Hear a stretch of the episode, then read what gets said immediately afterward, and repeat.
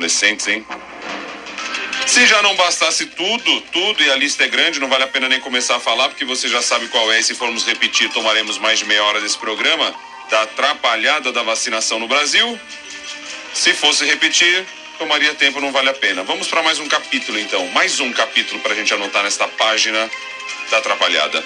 O ministro Marcelo Queiroga disse que a o ministro da Saúde disse que a decisão de restringir a vacinação de adolescentes contra a Covid apenas aos grupos prioritários tem relação com a falta de evidências científicas consolidadas sobre o benefício da imunização para este grupo.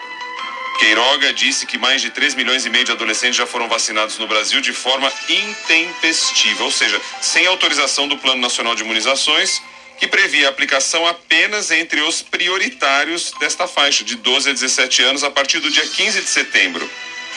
Segundo Queiroga, 1.500 adolescentes apresentaram eventos adversos, o que representa 0,042 do total. Ele fala, não é um número grande, mas tem que ficar atento. Diz que o Ministério acompanha o caso da morte de um adolescente no estado de São Paulo. Ele morreu depois de tomar imunizante da Pfizer, mas ainda não há conclusão se há relação com vacina ou se ele tinha alguma outra comorbidade e por aí vai.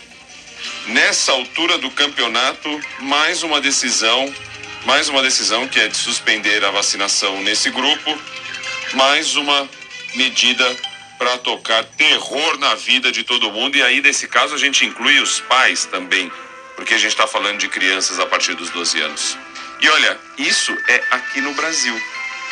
Porque nos outros países, Estados Unidos, por exemplo, com a sua vacinação em massa e nesse grupo de 12 anos, lá não teve isso. E estão vacinando faz tempo, hein?